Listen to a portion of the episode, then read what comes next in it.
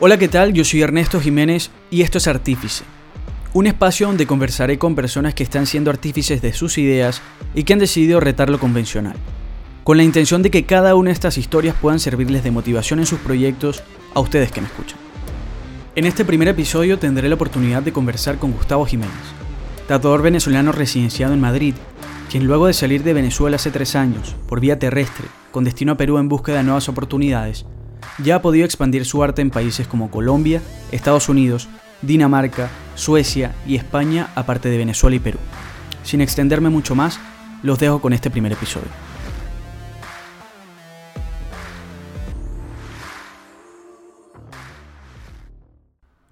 Brother, un placer poder compartir contigo este primer episodio. Para poner a la gente en contexto, Gustavo y yo fuimos vecinos cuando teníamos 11, 12 años. Luego Gustavo se mudó a otra ciudad y perdimos contacto hasta hace como un par de años que supe todo lo que estaba haciendo. Y yo siempre he admirado a las personas que desde muy pequeñas proyectan lo que van a hacer en un futuro, como siento que es tu caso. En los recuerdos que tengo siempre el dibujo estuvo muy presente, pero ¿en qué momento aparecen los tatuajes? Bueno, yo, bueno, tú sabes, yo inicié dibujando, pero ya después entré a la universidad, eh, dejé de un lado el dibujo, me enfoqué en la universidad, estaba estudiando ingeniería pero no sentí esa pasión por la ingeniería, ¿sabes? No era como que, no fue lo que comencé a hacer de pequeño, era como que, bueno, era el camino que te guían en, Latinoamérica, ¿no? Muchas veces pasa eso, que de repente quieres hacer algo en la vida y, y, la universidad o las carreras que hay no es lo que te lleva a lo que a ti te gusta, pero bueno, comencé a hacer eso, pero la historia cambió cuando tenía como 19 años, o sea, fui para Caracas, fui a la capital, porque yo vivía en Maturín, cuando tú y yo nos conocimos, vivíamos en, Puerto. Yo me mudé a Maturín, eh, para los que no sepan, está como a unas tres horas de, Puerto. Y visité a mi primo y mi primo comenzó con esto de querer tatuar. Yo ya tenía un tatuaje, pero yo decía, bueno, eso no es para mí. No sabía si se podía, no sabía lo, que se podía hacer con un tatuaje. Pensé que eran, bueno, frasecitas y cosas así sencillas. Porque eso es lo que yo tenía tatuado. Pero cuando lo vi tatuando, fue como que me entró así la competitividad, como que yo quiero hacer esto, yo también puedo hacer esto. Y apenas lo vi tatuando, comencé, convencí a mi mamá de que se tatuara. ¿Convenciste a tu mamá de que se tatuara? Sí, sí, sí. Porque mi primo estaba recién comenzando, recién, recién comenzando. Y él iba a tatuar a una clienta de él. Y claro, era un trato como más personal que el tatuar a mi mamá. Porque yo le dije, mamá, tatúate, tatúate, tatúate, tatúate. La convencí, la convencí. Y fue que mi mamá habló con él y él le dijo, bueno, dale, si te quieres hacer algo, lo hacemos. Y cuando lo veo tatuando a mi mamá fue que dije, mierda, ok, quiero hacer esto. Quiero dedicarme a hacer esto, quiero, quiero hacer esto. En el momento en el que decides que quieres empezar a tatuar, ¿no sentiste cierto miedo? Digo, por la responsabilidad de que ahora lo que vas a hacer no va a estar sobre un papel, sino sobre la piel de una persona, por siempre probablemente. Sí, claro, claro, claro que yo creo que eso siempre se siente, ¿no? Cada vez que, que, uno va a tatuar siempre tienes como esa responsabilidad de que, de que tiene que quedar bien.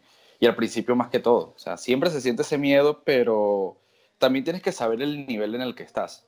O sea, no porque estás comenzando dices, bueno, voy a hacer el rostro de un familiar, voy a hacer un, un león, voy a hacer un tigre. Tú tienes que saber el nivel en donde estás. Entonces, los primeros proyectos que yo hice fueron muy simples, fueron muy sencillos, de forma de que sabía que lo iba a poder hacer porque era muy, muy, muy sencillo. Y a partir de ahí vas creando la confianza y vas mejorando y vas cambiando y, y haciendo diseños un poco más grandes y más elaborados. Pero siempre el inicio, siempre da miedo, siempre da miedo, pero tienes que saber también el nivel en el que estás. Por muy bien que tú dibujes en papel y lápiz, hagas lo que sea, pintes, siempre está este riesgo de que estás tratando con la piel de una persona, que esto es para siempre.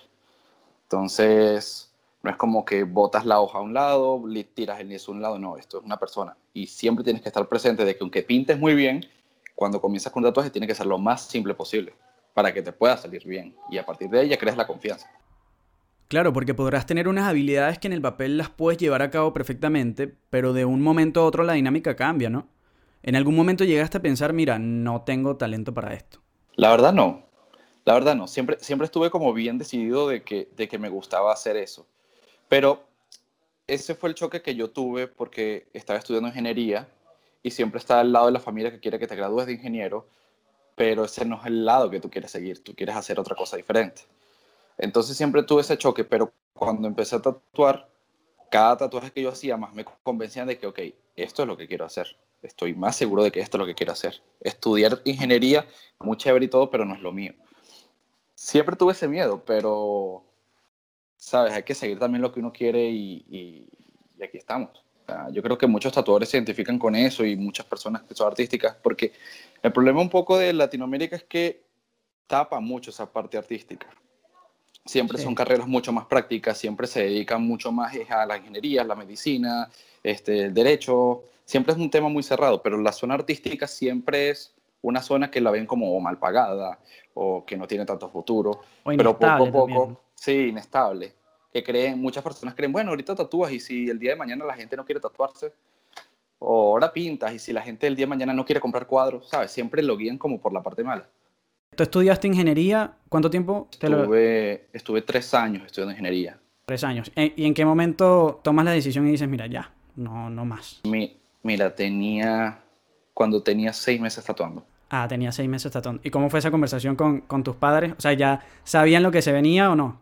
Yo me acuerdo que yo tuve una charla con mi mamá. Este, estaba en eso en paralelo, ¿no? Porque ella se dio cuenta de que yo le estaba prestando más atención a los tatuajes que a la carrera y era más tatuajes, tatuajes, tatuajes y cada vez estaba yendo menos a la universidad.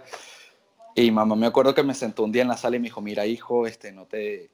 yo sé que a ti te gusta esto de tatuar, pero recuerda que tienes que tener un título, este, apunta siempre a la carrera, esto te va a dar trabajo en un futuro, ta, ta, ta, ta, ta. Y yo, no, tranquila, yo no abandono mi carrera. A la semana llegué a la casa y le dije, mamá, ven acá, vamos a hablar. Olvídate de la ingeniería, me voy a dedicar a esto. Tengo entendido que tú sales de Venezuela con destino a Perú, por vía terrestre, que para el que no sepa son días y días de viaje, cambio de autobús, en algunas partes hasta tienes que caminar, un proceso bastante cansón y difícil. Quiero que me cuentes un poco este proceso, cuando tomaste la decisión, cuando se lo comunicaste a tu familia y por qué Perú. Bueno, este, hace como tres años, cuatro años, ya la situación en Venezuela estaba bien, bien fea. Que empezó a emigrar masivamente la gente, muchos se fueron para Perú, para Chile, para, para Ecuador, etcétera, etcétera, etcétera. Este, yo tomé la decisión fue porque el novio de mi hermana estaba en Perú en ese momento y, y habíamos conversado todo ese tema de irnos del país y tal, pero al final él, él, le ofreció a mi hermana, miren, ustedes quieren, si quieren salir de Venezuela, yo los recibo acá en Perú. Entonces mi decisión de irme a Perú fue porque alguien dijo, vengan, que yo los recibo acá hablé con mi hermana, cuadramos todo, el viaje fue, o sea, hay que mentalizarse también en ese viaje porque el viaje fueron, en total duré una semana para llegar a Perú. O sea, contando desde, desde que sales de Maturín, porque Venezuela está en la parte más derecha, o sea, hay que viajar a Colombia, al otro, al otro lado, completamente opuesto. Viajamos a Cúcuta, eso fueron dos días, y después cinco días hacia abajo, hacia el sur, hacia Perú, cambiando de autobuses entre fronteras. Bueno, eso fue una aventura. Vale, ¿y cuando, le comunicas eso a tus padres? No fue, no fue un debate, ellos sabían, o sea, ellos sabían que, que era lo mejor. Entonces nunca pusieron peros, nunca fue como que no, no te vayas, ellos sabían que era lo mejor. Ellos sabían que no había futuro. Ya yo me estaba dedicando 100% a tatuar, ya había abandonado la, lo, que es mi, mi, universidad, mi hermana sí estaba estudiando. Este, pero al final, al final yo creo que ellos no, no, lo debatieron nunca. No, no fue algo así como que, no, no quiero que se vayan. Siempre nos dieron, nos dieron las riendas de que, bueno, si ustedes quieren hacer esto, perfecto, los apoyamos. Pero me fui a Perú también sin idea de qué iba a hacer. Eso también fue más aventura, porque no sabía si iba a tatuar, no sabía si iba a trabajar de, de, de Uber Eats, de Globo, de, de, ¿sabes? De limpiando mesas. O... Yo iba con la mente abierta, pero sí quería tatuar. O sea, sí mi decisión era voy a tatuar y voy a intentar hacer esto. ¿En todo momento estabas abierto a la posibilidad de tener que hacer algo distinto a lo que venías haciendo? Cuando llegaste a Perú tuviste que hacerlo. No, resulta que cuando, antes de yo salir a, Perú, este, yo me puse a investigar cuáles eran los estudios de tatuaje que estaban en Perú, en Lima, que era donde yo iba, los estudios que fuesen más reconocidos, los más famosos. Entonces, como que bueno, este, este es mi top. De aquí, de aquí yo voy a apuntar. Cuando llegué a Perú, o sea, no intenté ni siquiera buscar otra, un trabajo de otra cosa. Fui directamente por tatuajes. Me fui al, a la zona donde, porque Perú está, Lima está dividido en varias zonas. O sea, hay zonas como más de gente de dinero, hay eh, zonas de menos gente, con gente con menos dinero y así. Entonces me fui para la zona donde había más gente de dinero, que era donde estaban los estudios más reconocidos. Y el primer estudio que entré fue donde me aceptaron, o sea, me dieron trabajo. Pero me hicieron hacer una prueba, bueno, me hicieron tatuar en vivo, como para saber, no sé qué es lo que pasa ahí, pero bueno, me hicieron hacer una prueba en vivo, tatuar a alguien, a un amigo en vivo, y yo, bueno, no hay problema. Lo tatué ya, entré al estudio. Pero fue difícil, al principio siempre es difícil. Y porque ese primer estudio me trató como, como si fuese un aprendiz, como que no supiese tatuar. A pesar de que yo tatué frente a ellos, me trataron como un aprendiz y no me dejaban tatuar. Y así estuve un mes. ¿No te dejaron tatuar durante un mes? ¿Y qué razón te daban? Que debía conseguirme mis clientes. Y yo, a ver, soy extranjero en un país donde nadie me conoce. ¿Qué clientes voy a conseguir yo si ustedes no me permiten tatuar? ¿De dónde los consigo? Entonces había, había ese debate. Duré un mes ahí en ese estudio y me fui. Me fui y busqué otro estudio. El que yo tenía más de top fue el que busqué de siguiente. Pero antes de irme a ese segundo estudio, que era el más top, que se llama Stefano Tattoo, eso está en Lima, el dueño es Estefano Alcántara, este, yo pregunté en todos los estudios de tatuaje de Perú, todos los que te imagines, desde los del centro, desde las zonas más bonitas, más feas, pregunté en todos. Y todos me decían que, tenían que, que yo tenía que tener una cartera de clientes, que tenía que tener clientela. Y yo, ¿cómo voy a tener clientela si tengo un mes acá y nadie me conoce y no me permitían tatuar? Claro, tiene lógica alguna. No tiene lógica. Y no me, no me dejaron. Y muchos estudios agarraron mi número. Este, porque yo les escribía por WhatsApp y todo eso. Cuando no me dan trabajo en ninguna parte, yo decido, bueno, yo, o sea, el último que me quedaba era Estefanos, que eso está allá en Lima, en, Miraflores. Y yo, bueno, vamos a ver. Bueno, es el último que me queda, ¿qué voy a hacer? Y agarré y me llevé una carpeta con mis dibujos. Fui con mi amigo, el que había tatuado del otro estudio, y le dije, mira, ve, este, quiero trabajar acá. Y, me atiende Morris, que es el dueño del, del, estudio, y me dice, ajá, ¿qué quieres hacer? ¿Te quieres quedarte? ¿Quieres ir? ¿Quieres estar por un tiempo? Y yo, bueno, si me dan trabajo, me quedo. Y eso fue un jueves. Y él, bueno, te voy a estar escribiendo. Pasa viernes, no me escribe. Sábado no me escribe. Domingo, ya yo estaba, ya yo estaba botando espuma. Yo dije, no. Y le escribí yo. Y le dije, mira, este, si me vas a contratar, si estoy contratado o no. Y me dijo, ven mañana a las 12 y no llegues tarde. Y yo, uff, listo. Y fui, perfecto. Y tatué ese mismo día, hice como 300 dólares ese día. Y yo, guau, que ya, listo. Eres de las personas que ve al ego como una herramienta positiva. Sabes que, bueno, hay personas que dicen que no, que bueno, que el ego es malo porque pierdes la humildad y todo eso, ¿no? Pero sientes que es una herramienta positiva para tratar con clientes, para tratar con tus jefes. Sí, es que, es que tal cual lo que tú dices. O sea, yo creo que un artista yo creo que siempre va a luchar con lo que es la humildad y con lo que es el ego. Porque a veces pasa mucho que si te ves demasiado humilde, parece que ni siquiera tomaras en serio tu trabajo. Y si tienes demasiado ego, mm, eh, los artistas no ven a los demás, los que tienen mucho ego no ven a los demás porque creen que lo que hacen los demás está mal. Entonces siempre tiene que haber un balance artísticamente hablando entre, entre lo que es el ego y lo que es la humildad. La forma en que yo lo veo es más como que yo siento que siendo artista todos podemos aprender de todos. O sea, siempre, siempre yo creo que esa es la filosofía, porque siempre va a haber alguien que sepa más que tú y que no, tiene, y no tiene nervios ni miedo a mostrarte lo que él sabe. Entonces, si tú sabes cosas, ¿por qué no enseñarle a gente que de repente no sabe eso? Entonces yo creo que como artista, yo creo que, y me he topado con muchos artistas que saben mucho más que yo y me han explicado sin problema, sin ningún problema. Entonces trato de imitar eso, trato de imitar eso. La persona que, que no sepa mucho, yo le puedo explicar y si yo no sé mucho, yo pregunto. Claro. Eso yo creo que también, también ayuda mucho. No tanto lo del ego y eso. Yo creo que si no sabes algo es bueno preguntar también, porque uno no nace aprendido. Y al final, al final un artista siempre va a copiar lo que hacen los demás. Cada artista trata de copiar y va agarrando tips de cada artista que va conociendo. Y lo, va incorporando en su trabajo, en pintura, en dibujo, en videos, en edición, en podcast, en lo que sea. Siempre vas a ir copiando tips de cada, de cada artista, de cada persona que hace algo creativo. Que más que copiar son, son, son referencias, ¿no? Que, que yo creo que lo original, original no existe ya, al menos desde mi punto de vista, yo, yo lo enfoco así. Existe de que, por ejemplo, yo tengo para, hacer este podcast, yo tengo distintas referencias de las cuales, bueno, de acá agarro esto, eh, esta, esta persona lo hace así, pero bueno, yo lo haría un poco diferente, haría esto, agarro esto esta persona y al final lo englobo en un concepto mío, propio.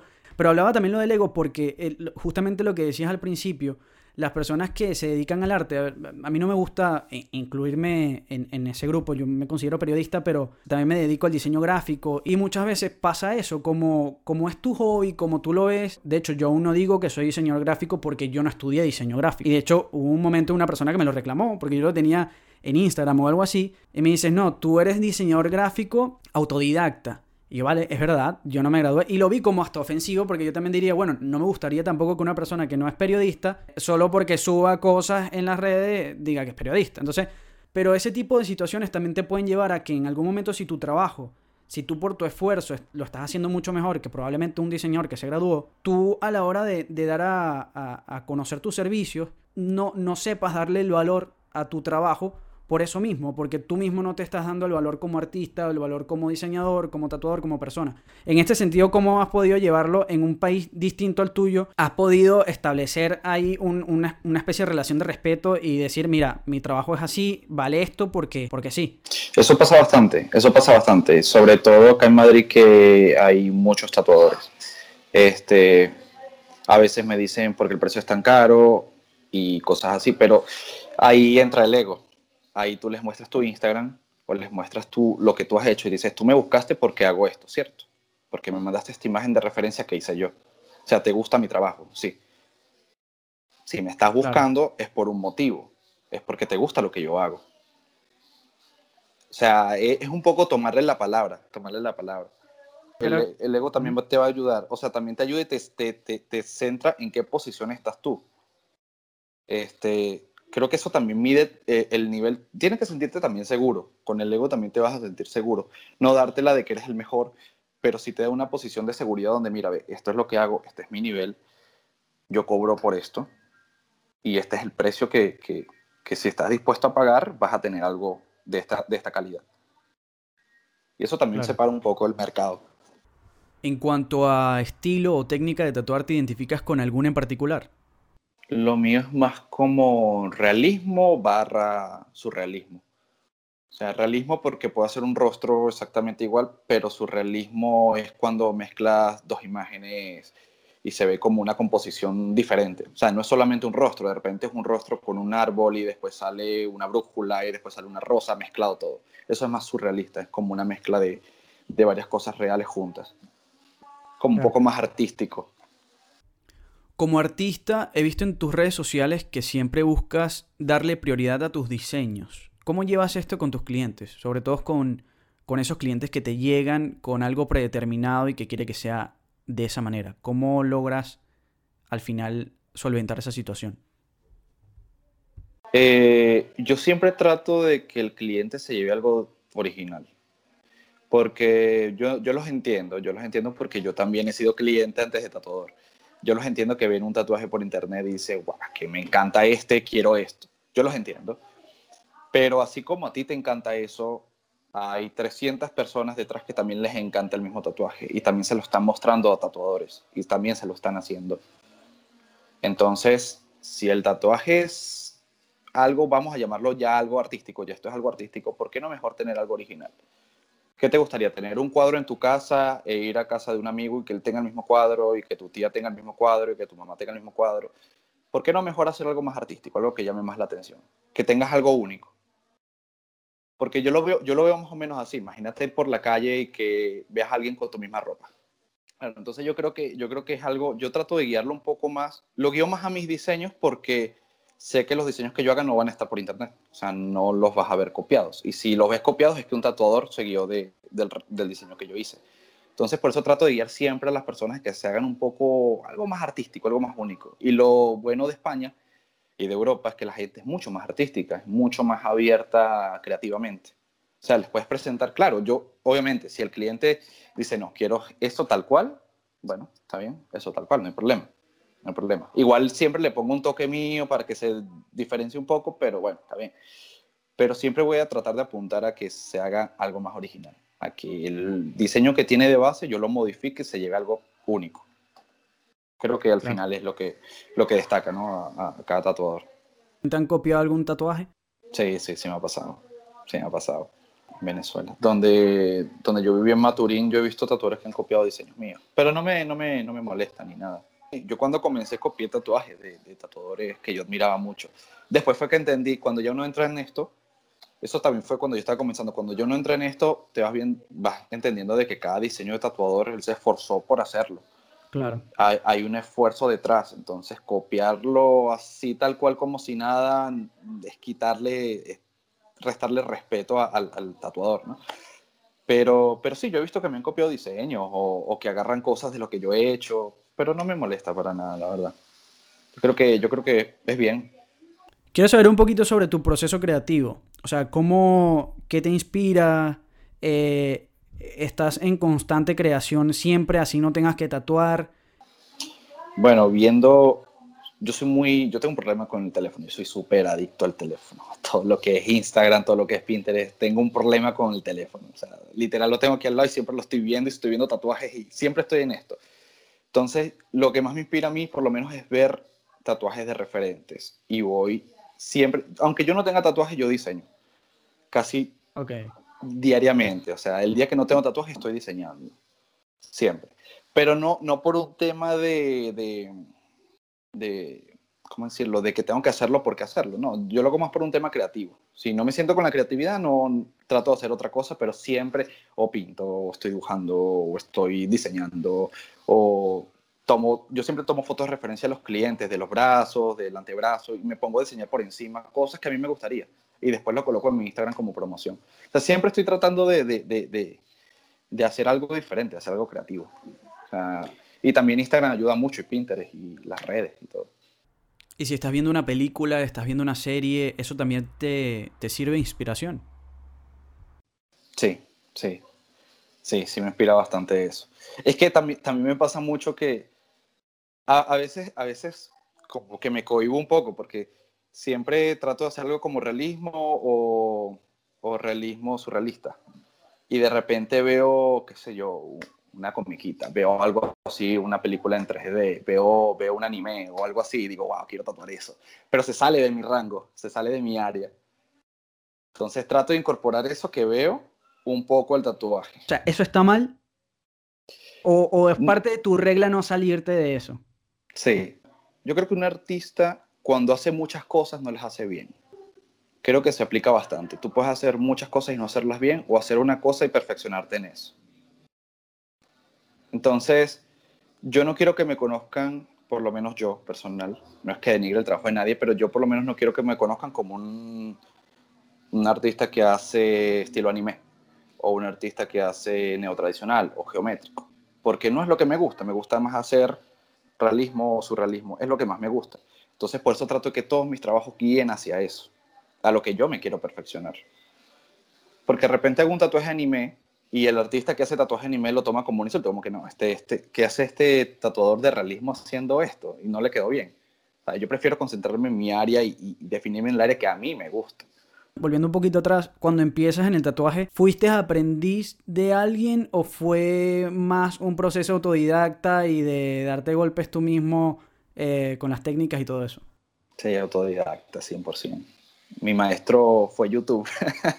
Yo siento que la mayoría de las cosas que me siento más seguro de hacer las he aprendido de esa manera.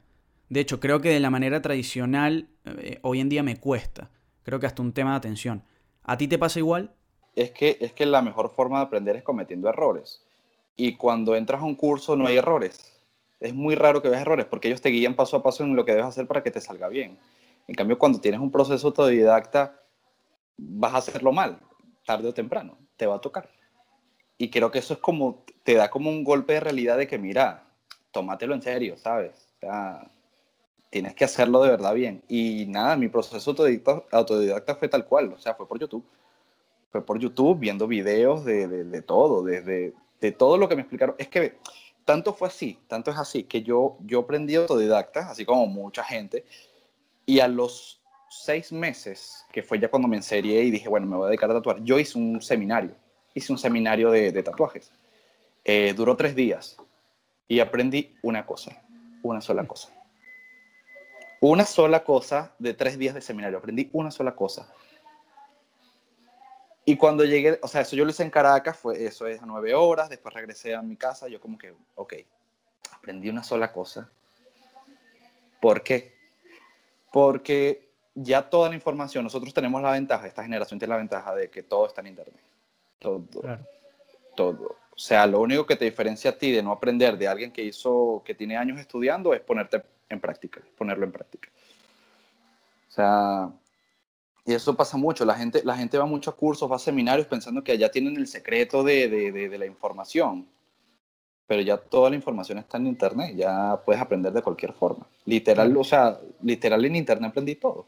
Y practicando. ¿Tienes algún tipo de regla para no caer en el bloqueo? O no pensar en estoy perdiendo tiempo. En algunos momentos caes en decir, oye, no estoy haciendo nada, no estoy haciendo nada productivo. Sí me ha pasado. Sí me ha pasado que hay días que, que siento que no los estoy aprovechando. Sí me ha pasado, siempre pasa. Pero, pero es también cosa de, organizarse. Yo, por ejemplo, lo que te comentaba en mi teléfono, yo trato de que todo lo que consumo en mi teléfono sea referente a lo que yo hago, de modo de no desmotivarme, porque es muy fácil desmotivarse. Hay demasiada distracción en Facebook, en Instagram, lo que sea. Pero trato de que si, si tú vieras mi Instagram, es todo tatuajes, tatuajes, tatuajes, tatuajes, tatuajes, pintura, pintura, pintura, dibujo, dibujo. Siempre trato como de ver como cada cosa que yo abro en red social tiene que ser referente a, a, lo que yo practico y a lo que me gusta. Así no me desmotivo, así veo y digo, wow, pero mira, lo que, mira el trabajo que está haciendo tal, yo también me voy a poner a hacerlo. Compro un lienzo y me pongo a pintar. Wow, mira el dibujo que está haciendo, mira el tatuaje que está haciendo tal, yo también lo quiero hacer. Y me pongo a diseñar.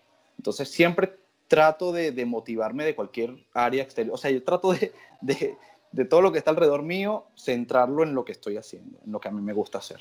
¿Y te ha pasado que en algunos momentos estás haciendo algo y dices, mira, aquí no hay ganas, aquí no hay pasión, aquí no hay nada? Sí, sí, sí, sí me ha pasado. Y puede ser por eso mismo, ¿no? Los problemas normales del día a día, que tu entorno no te inspire. Por ejemplo, a mí hace nada un amigo que estudia medicina me escribió de la nada y me dijo, qué loco lo que tú haces y lo que hacen las personas dedicadas a la creatividad, porque si no estás inspirado, si no fluyes, es muy difícil que salga algo, algo bueno. No es como la ciencia, la matemática o la misma medicina, que hay una actividad fija que hacer y un resultado fijo también. Obviamente hay una complejidad, eh, no, no estoy queriendo decir con esto que, sea más fácil, no, no, no, todo lo contrario, probablemente. Eh, pero, pero, pero lo creativo siempre es algo como abstracto, es la búsqueda de algo nuevo, constante. Eh, la misma problemática del COVID y la cuarentena hizo a muchas personas abrirse creativamente y a otros lo contrario. ¿Tú cómo viviste todo este proceso? Bueno, yo nunca pasé la cuarentena. Porque justamente, este, yo ahora vivo en España, yo vivo en Madrid. Justamente cuando empezó la cuarentena fuerte, yo me fui a Estados Unidos. O sea, yo estaba de viaje en Florida.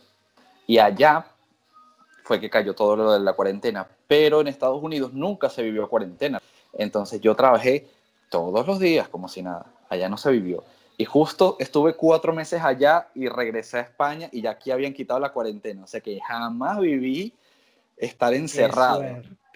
Jamás, jamás. O sea, y la gente me decía, no, que esto es horrible estar encerrado y yo trabajando. Y yo, bueno, no sé, yo voy más tarde a un restaurante. y después regresé a Madrid y ya estaban todo el mundo en las calles, normal. Sea, nunca me tocó vivirlo. Menos mal, menos mal, pero escuché más historias, escuché de, todo, escuché de todo. La gente estaba harta de esto. Allá, allá los primeros 15 días sí fue como que, wow, hay que usar mascarilla, pero eso en una semana ya todo el mundo estaba en la calle. Claro. no le hacían caso. Usaban mascarilla era cuando entraban a un local. Por ejemplo, acá en España tienes que usar mascarilla en la calle para caminar. Pero no, pero para nada. Conmigo fue totalmente diferente. O sea, y los, los, los americanos son muy diferentes. Ellos no usan mascarilla para nada. Así que nunca viví eso. Se iban a tatuar igual, reservaban igual, como si nada. ¿Has tenido la oportunidad de tatuar en Perú, en Venezuela, en Madrid. Hasta ahora en España solo en Madrid. Sí, en Madrid, solo, en Madrid, Vale, en Estados Unidos. Y he visto también que has viajado por Dinamarca, has ido a otros países. ¿En esos países también has podido tatuar? Sí, sí, en Dinamarca, en Suecia, Estados Unidos, Perú, Madrid, Colombia y Venezuela. Esos. esos. ¿Te imaginaste esta situación hace tres años que saliste? No, no. No, no, no, para nada, cero, cero, Pero ni aspiracionalmente hablando, ni aspiracionalmente hablando te imaginaste esto. O sea, sí, sí, la verdad sí. Es lo que quería, es lo que todos quieren, ¿no? Todos quieren salir y, triunfar, como dicen, ¿no? Todos quieren salir y triunfar, pero, pero no, o sea, lo que pasa es que yo, yo traté también cuando viajé de, de no hacerme ni mucha expectativa, ni, ni tampoco quedarme dormido, ¿sabes? Claro. No, sabía, no sabía hasta dónde podía llegar, no sabía si me iba a ir tan bien, porque la verdad fue bastante suerte. Lo que te comenté, cuando yo salí de ese estudio que no me dejaban tatuar, caí en el estudio de Estefano. ¿Cuánto tiempo duraste en ese estudio que no te dejaban tatuar? Un mes, solo un mes. Ah, un mes. Vale, Y un mes, y un mes, porque gasté todos mis ahorros. Quedé en cero quedé en cero. ¿Qué, te motivó en ese momento? O sea, ¿qué fue lo más fuerte en ese... ¿Sentiste miedo, por ejemplo?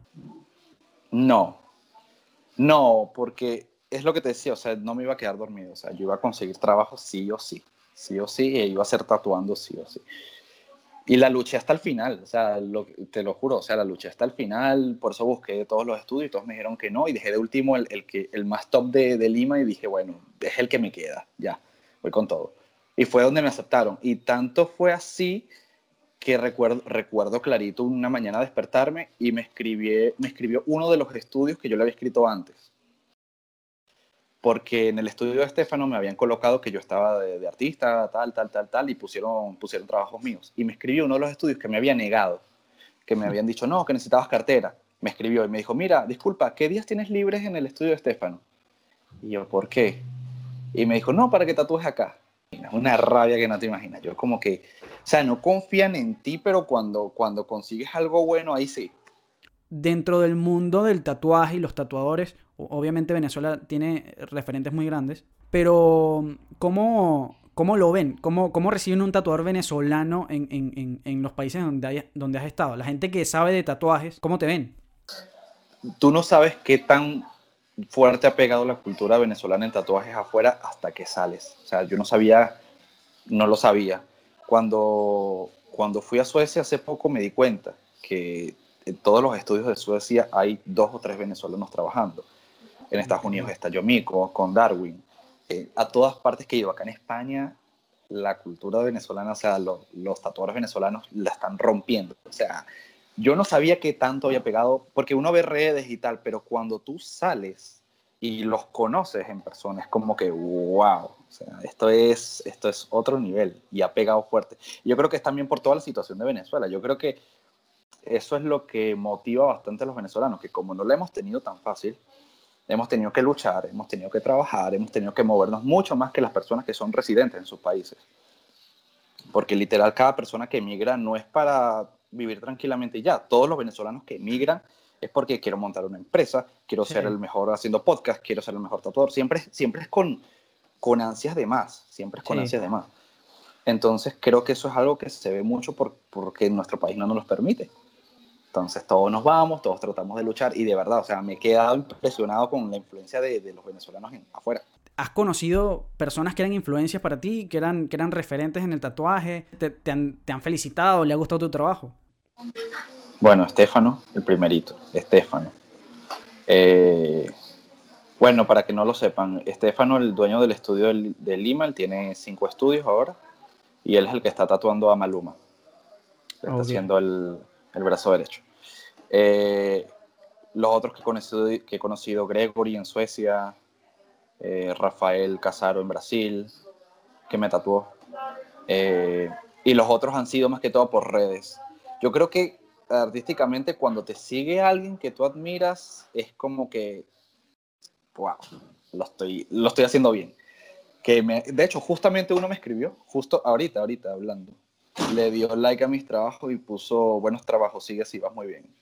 Son cosas que te motivan, o sea, por eso no, por eso quedarse bloqueado es, es la perdición. Hay que, hay que siempre tratar de inspirarse y nada, y seguir, y seguir seguir trabajando y, seguir en esto.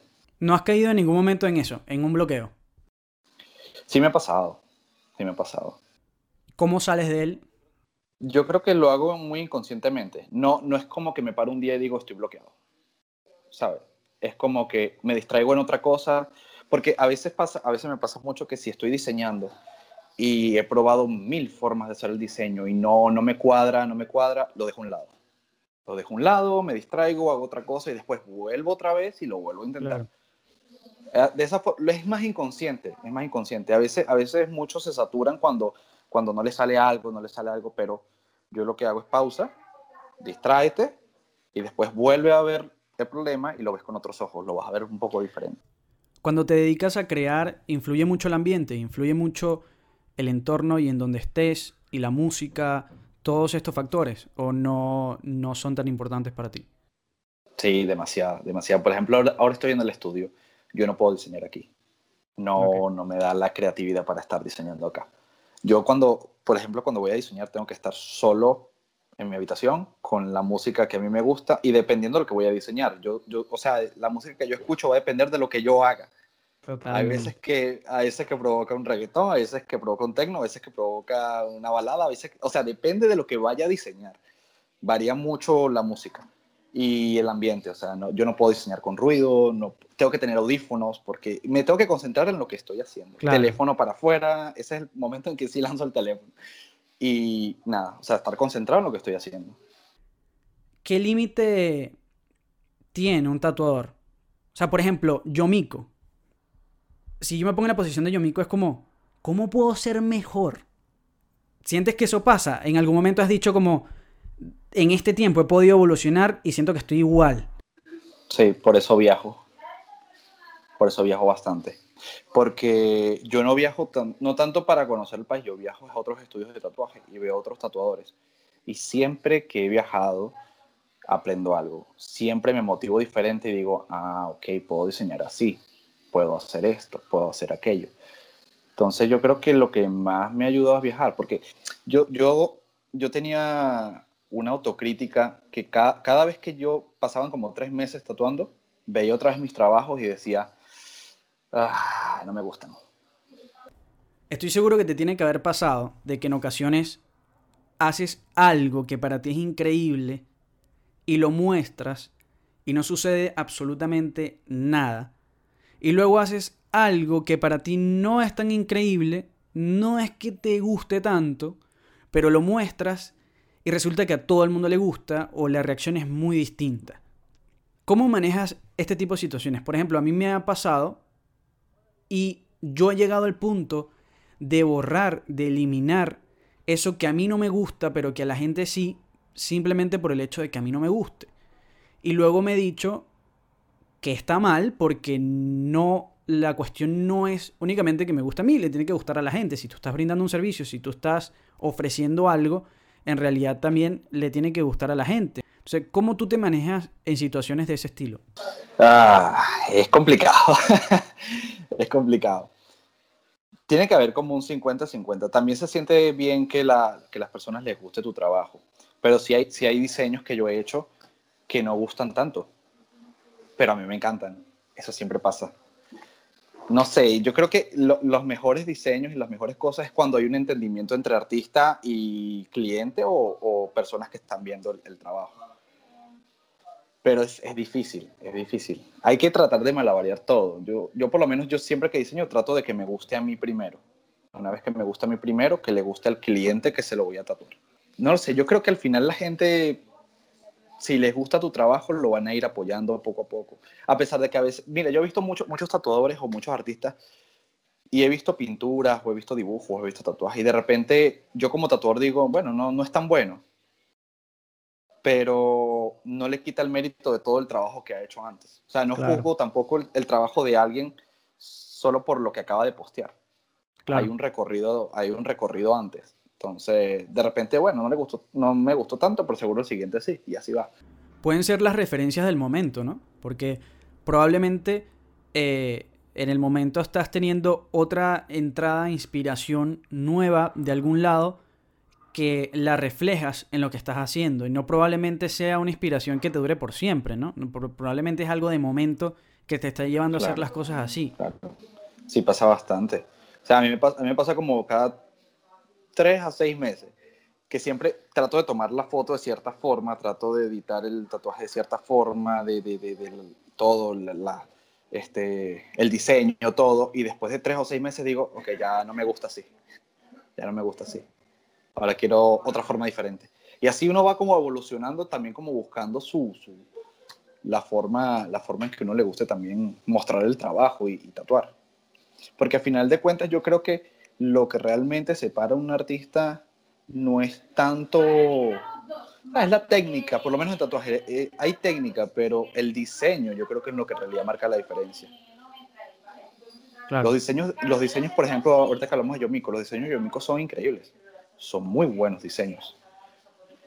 La técnica de tatuaje está, pero no es lo que hace Yomiko Yomiko, son sus diseños, son la forma en que toma la foto, la forma en que maneja muchas áreas aparte de lo que, de lo que él se está enfocando. Porque ahora para tatuar también tienes que manejar redes, también tienes que tomar fotografía, también tienes que manejar redes sociales, marketing. Hay que, ya es un trabajo entero, ya, ya no es solamente tatuar y, y irte a casa. En ese caso, ¿cuál crees tú que es tu punto fuerte? Yo creo que lo mío es al revés. Yo creo que lo mío es más técnica de tatuaje mejor que el diseño. El diseño es lo que más me cuesta, es lo que más trabajo me cuesta. Paso, yo cuando, por ejemplo, le diseño a un cliente, siempre duro como dos o tres días. Entonces, diseño hasta donde me guste. Al día siguiente vuelvo a verlo y lo corrijo. Y el otro día vuelvo y lo corrijo. O sea, creo que eso es lo que más duro yo. Porque tatuando al final es siempre la misma técnica, ya yo tengo mi proceso de, tatuar, pero el diseño es lo que, lo que yo he visto y lo que he aprendido, que es lo que te va a destacar, lo que va a hacer que tu trabajo sea diferente, que sea único. ¿Cuáles son esas metas que tú tienes allí, corto o largo, pero están allí y para allá vas? Mis metas son viajar por Europa, seguir viajando por Europa. Este, varios tatuadores que quiero conocer, tengo varios tatuadores en, o en Luxemburgo o en Francia. Este, hay uno en Francia que es como mi referente así máximo y seguir viajando. ¿Cómo se llama? Eh, Thomas, Thomas Carly Jarlier. Porque justamente lo que estamos hablando de técnica tatuaje, fotografía y diseño, siento que lo domina perfecto. Siento que es un referente basta, para mí, bastante bueno para mí. Me gusta mucho su estilo, su forma de tomar fotografía, su forma de manejar redes, todo, todo, todo. Creo que es un artista bastante, bastante, bastante completo. Y hace poco, por eso te digo lo de estar motivado, hace poco me siguió y fue como que, ¡guau! Siguió toma, ¿sabes? Es, es referente, un referente para mí. Lo de abrir un estudio, no, no lo veo por el momento, porque he tenido amigos que han abierto estudios y cuando abres un estudio te enfocas más en mantenerlo que en tatuar. Claro, es como, pierde el enfoque Claro, claro. De lo que en realidad quieres hacer. Es como tener un bebé, o sea, claro. ya, ya, tienes un, ya tienes ese plan, ya no puedes inventar viajar ni nada porque tienes eso que cuidar, ¿sabes? Tienes tu estudio, tienes, tienes que estar pendiente de tu estudio, que todo esté ahí, que nada falte, y dejas de un lado lo de que son los viajes, lo que son tatuar más, porque tienes que mantener, algo así más o menos. En cuanto a las estrategias de marketing, en cuanto a redes, eh, en ese sentido, ¿cómo sientes que te manejas? ¿Se te ha hecho difícil? ¿Se te ha hecho fácil? ¿Se te ha hecho muy difícil? Demasiado, yo no es que no, no sé manejar redes, o sea, yo no sé, yo no soy de redes, no sé, no sé absolutamente nada, nada, nada. Lo mío es, es tatuar, o sea, yo, yo publico lo que me provoca publicar, o sea, no, no sé nada de redes, no sé. ¿Está, ahí, ¿Está allí, por ejemplo, algo clave para tú poder crecer más? Piensas que o simplemente es una herramienta para, bueno, darte a conocer y toda la cuestión. ¿Es, ¿Es, tan, tan importante las redes en ese sentido o simplemente es una herramienta más? No, yo creo, para mí por lo menos es bastante importante porque como el, más o menos el 80% de mis clientes son de redes. O sea, entonces, mal no lo he hecho, mal no lo he hecho, pero lo hago más por, por inercia, como lo que, lo que me provoca subir lo subo, lo que me provoca postear lo posteo. No, no hay una estrategia porque no es mi área. No conozco tanto de, de, eso. Técnicamente no conozco tanto de eso. Yo lo que he podido investigar es lo que, lo que he intentado manejar. Pero la forma en que lo manejo me ha funcionado hasta ahora. Hasta ahora me ha funcionado porque es lo que me ha conseguido clientes. Lo que ha conseguido vender mis diseños, lo que ha conseguido que la gente le guste mi trabajo y me escriba. Trato siempre como de, de investigar. No es mi área trato de investigar lo más superficial posible, porque esto ya, por eso esto es una carrera ya. Claro, sí, sí, sí. Por eso esto es una carrera. Entonces, por eso. Es lo que he podido hacer. Yo lo, he hecho bien hasta ahora, siento que me ha ido bien, me ha ido bastante bien, es lo que me ha permitido también viajar, este, que también mostrar mi trabajo, todo eso, pero siempre se puede hacer mejor. Siempre se puede hacer mejor. ¿Qué diferencia en cuanto a exigencia o en cuanto a creatividad has podido ver entre un cliente latino a un europeo o a uno norteamericano? Bueno, el cliente, el cliente español es bastante parecido al latino, es bastante parecido, eh, pero el cliente español da más libertad creativa. Siento que el cliente español aprecia más que tú te tomes el tiempo para hacer algo diferente y aprecia más la diferencia. El cliente latino es más básico, es un poco más cerrado en lo creativo. O sea, le muestras algo diferente y como que, mm, no, no, no, yo quiero lo mismo. No, pero podemos hacer, no, no, no, me gusta lo mismo. Ok. Y el, el cliente americano es, bueno, haz lo que te dé la gana, ¿sabes? Haz lo que te dé la gana. ¿Cuánto sale? Lo pago, haz lo que te dé la gana ellos son, ellos son, ellos dejan, ellos dejan que todo fluya. Y no tienen problemas con, con el tema del dinero, lo pagan y ya está. Gustavo, para ir terminando, tengo unas preguntas cortas que quisiera hacerte y, y, bueno, darle, darle fin al episodio. A ver, un hábito irrevocable. Un hábito, comer chocolate cuando diseño. Un miedo. Mm, la inseguridad de cada viaje que hago. De no saber cómo me va a ir. Una película. Una película, El Código Enigma. Una canción. Eh, en The End de Linkin Park. Brother, ahora sí, para finalizar, un consejo. Pónganle ganas a todo. 100%. Lo que venga, 100%. Si van a hacer algo, háganlo bien. No lo hagan a medias. Den todo. Si no funcionó, por lo menos lo, lo intentaron a 100%. Si has llegado hasta aquí, muchísimas gracias por escuchar este primer episodio. Si te ha gustado, te invito a que se lo compartas a alguien a quien creas que puede interesar. Así como también te invito a seguirme en Instagram como Ernesto Jiménez B y Artífice Podcast.